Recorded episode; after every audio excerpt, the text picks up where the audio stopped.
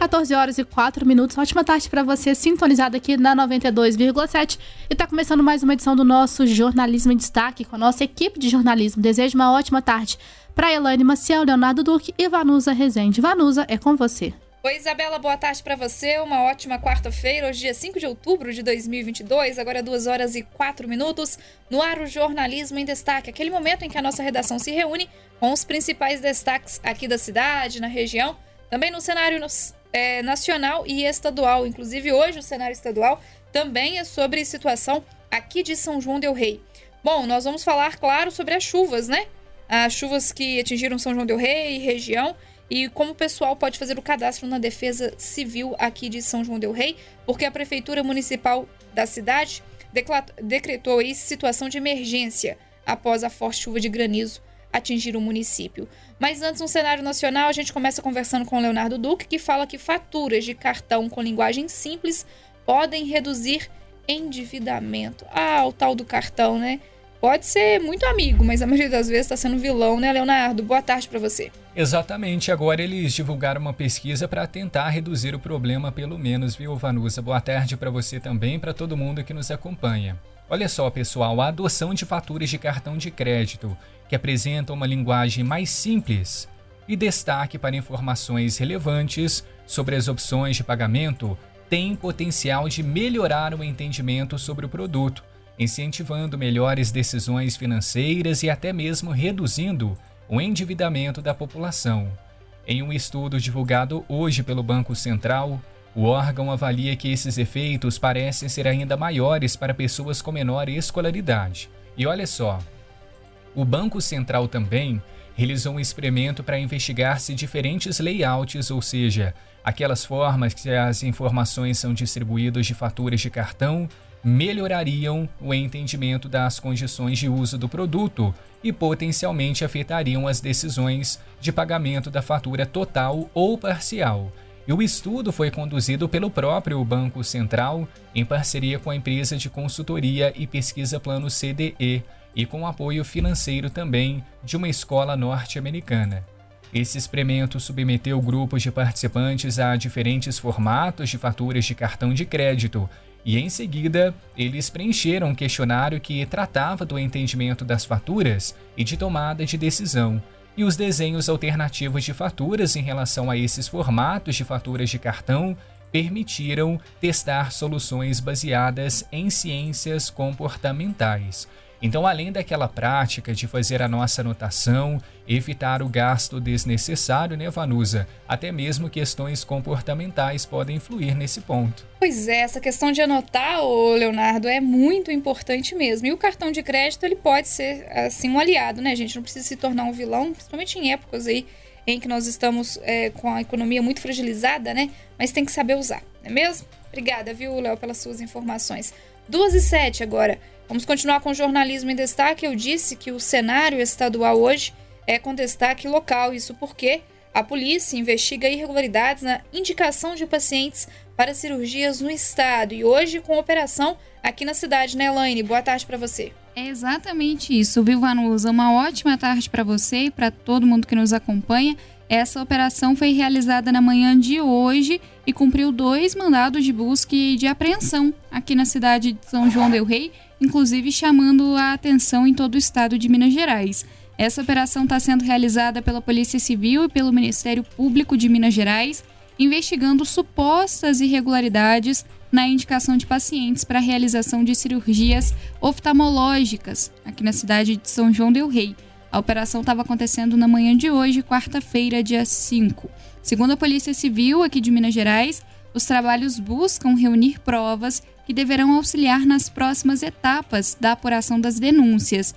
A equipe cumpriu ordem de dois mandados de busca e de apreensão no município.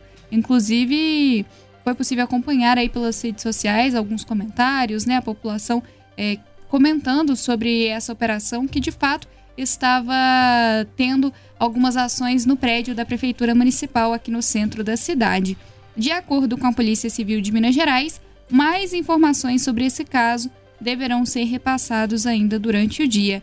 Então a gente está acompanhando, né, Vanusa, essa situação Essa operação foi realizada hoje pela manhã, os mandados foram cumpridos e agora está naquela expectativa dos maiores detalhes a respeito dessa operação, que está averiguando se realmente houve alguma irregularidade. A gente sabe que essas cirurgias né, oftalmológicas, até mesmo a Prefeitura Municipal comunicou que o que está sendo analisado é aquela cirurgia de catarata que foi oferecida pela Prefeitura Municipal. Está sendo averiguado então se realmente houve alguma questão de irregularidade ou se a fila foi seguida de acordo o que indica aí o SUS, o Sistema Único de Saúde. E a gente vai trazer os detalhes e as informações assim que forem repassados pela Polícia Civil. Tá certo, Elaine. Importante a gente dizer que já estamos em contato, então, né, com a Polícia Civil para saber mais informações é, sobre essa operação que foi realizada aqui em São João Del Rei hoje pela manhã. Cidade movimentada, né, gente? Nós tivemos aí primeiro o resultado das eleições, a gente divulgou bastante sobre isso, falamos aí sobre o cenário da, da eleição de 2022, o cenário local, né, e regional. Aí ontem nós tivemos essa forte chuva, hoje já com operação aí da polícia, enfim, semana bem movimentada em São João del Rei.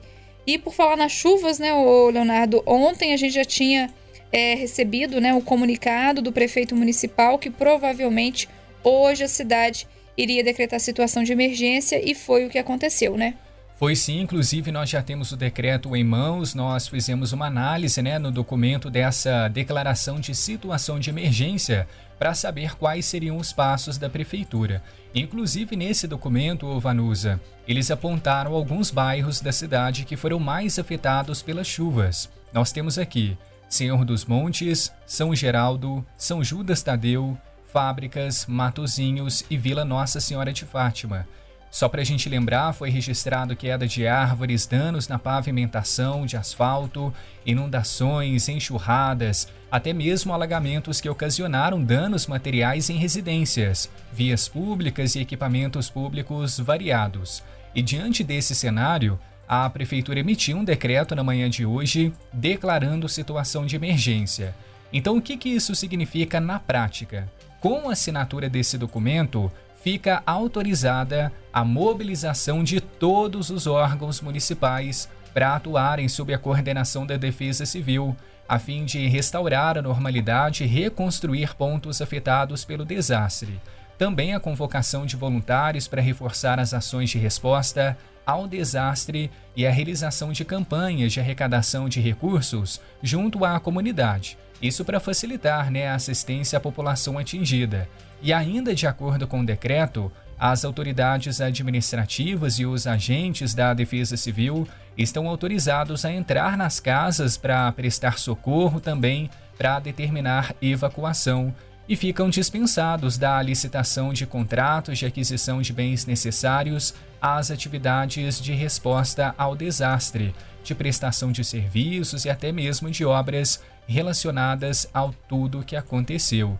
Então tivemos aqui um balanço desse decreto de situação de emergência municipal para dar andamento né, às situações e também às ações e obras que vão reverter esse cenário caótico que nós tivemos ontem. Cenário caótico é essa palavra mesmo que define, viu, Leonardo? E é por isso, inclusive, que a gente vai falar que a Defesa Civil está realizando um cadastro, gente, para os atingidos, né?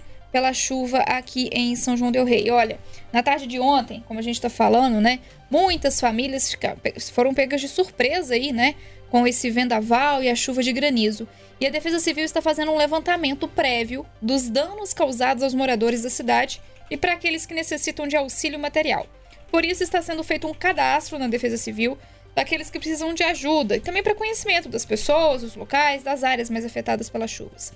O cadastro poderá ser feito pelo telefone no 3379 1513 até às 5 horas de hoje, dia 5 de outubro, ou ainda presencialmente na sede da Defesa Civil, que fica na rua Salomão Batista de Souza, sala 8, no Jardim Paulo Campos, é, lá no Matozinhos, na esquina da Conecta, para ficar mais fácil é, do pessoal localizar. O telefone é o 3379 1513. Repetindo, 3379 1513. Ainda de acordo com a Defesa Civil, está, estudando, está sendo estudada a possibilidade de ter um WhatsApp para divulgar para o pessoal também fazer o cadastro via WhatsApp. Isso em São João del Rei, em Santa Cruz de Minas, em que a gente teve também aí a situação das chuvas, né? Um prefeito de lá, o Wagner Almeida, se pronunciou, usou as redes sociais e disse que a, a, a tempestade que passou no município, ela danificou bastante os telhados e por isso hoje eles iriam se reunir com a Defesa Civil, com os engenheiros da prefeitura e assistência social para fazer o melhor possível. Ele disse que telhas e vidros foram quebrados e ainda afirmou que os vidros ele não saberia se conseguiria trocar, mas as telhas iriam ser doadas. Disse também que iriam dar preferência para aquelas casas que só têm o telhado que foi perfurado e com isso acaba tendo vazamento dentro de casa, né? Aqueles que foram, que foram prejudicados com as chuvas, basta procurar a prefeitura municipal, que a equipe de engenharia vai visitar os imóveis para avaliar a situação. Isso em Santa Cruz de Minas. Agora, duas horas mais 14 minutos. Vamos seguindo por aqui com o jornalismo em destaque. Para a gente encerrar, a Elaine volta a falar com a gente, dessa vez sobre o prazo da renovação da matrícula na rede municipal, que está terminando, né, Elaine? É isso, viu, Vanusa? Vai somente até a sexta-feira. Então, os pais e os responsáveis têm que ficar atentos, porque termina agora no dia 7 de outubro o prazo para renovação da matrícula. E é importante atentar a essa data, porque os pais que não cumprirem esse prazo, eles vão perder a vaga. E aí eles vão ter que entrar na fila e fazer o cadastro novamente quando for aberto o cadastramento escolar através do SUSEM. Então, qual é a orientação nesse momento? Até a sexta-feira, dia 7 de outubro, os pais que querem manter os seus filhos na mesma escola para o ano letivo de 2023 têm que procurar a escola onde eles estão matriculados para é, recadastrar, para fazer a sua renovação de matrícula. Para isso, é necessário apenas ter um documento oficial com foto e, caso tenha tido alguma alteração no endereço, levar o comprovante de endereço novo, atualizado. Também pode ser que a direção da escola peça para deixar atualizado os números de telefone de contato. Afinal, essa é a forma mais rápida que as escolas têm tido de comunicar com os pais. Então, esse é um processo simples que está acontecendo até a sexta-feira. Ele vale para toda a rede municipal, do primeiro ao nono ano. Então, os pais precisam, até a sexta-feira, manifestar o interesse na renovação da matrícula. Senão, as vagas remanescentes que não forem renovadas serão liberadas e vão entrar naquela questão do zoneamento escolar por meio do cadastramento escolar. O cadastramento novo, né, para os novos alunos, para os alunos que estão é, mudando de escola, ele ainda não começou e também não tem uma data definida para esse início. Mas a expectativa é que nesse mês de outubro ele já comece para dar continuidade nesse processo de preparação para o ano letivo de 2023. Tá certo, Elaine, obrigada, viu, pelas suas informações. Ô, gente, por falar em informação, o nosso site, o emboabas.com, as nossas redes sociais, o facebook.com barra o Instagram arroba estão recheados de informações, viu? A gente trabalhando muito desde, desde a última segunda-feira, nossa equipe de jornalismo empenhada em levar a informação até você. Nos acompanhe por lá também, tá bom? Duas horas mais 17 minutos. Esse foi o Jornalismo em Destaque aqui da 92,7 que está de volta amanhã, se Deus assim quiser. A todos, uma ótima tarde. Obrigada, Elaine, Leonardo e Isabela Castro pelos trabalhos técnicos. É com você. Obrigada, Vanus. Um abraço para você, Pelane, Leonardo e, claro, para os amigos ouvintes aqui na sintonia da 92,7. A gente conta com a sua companhia ao longo de toda essa quarta-feira. Um abraço.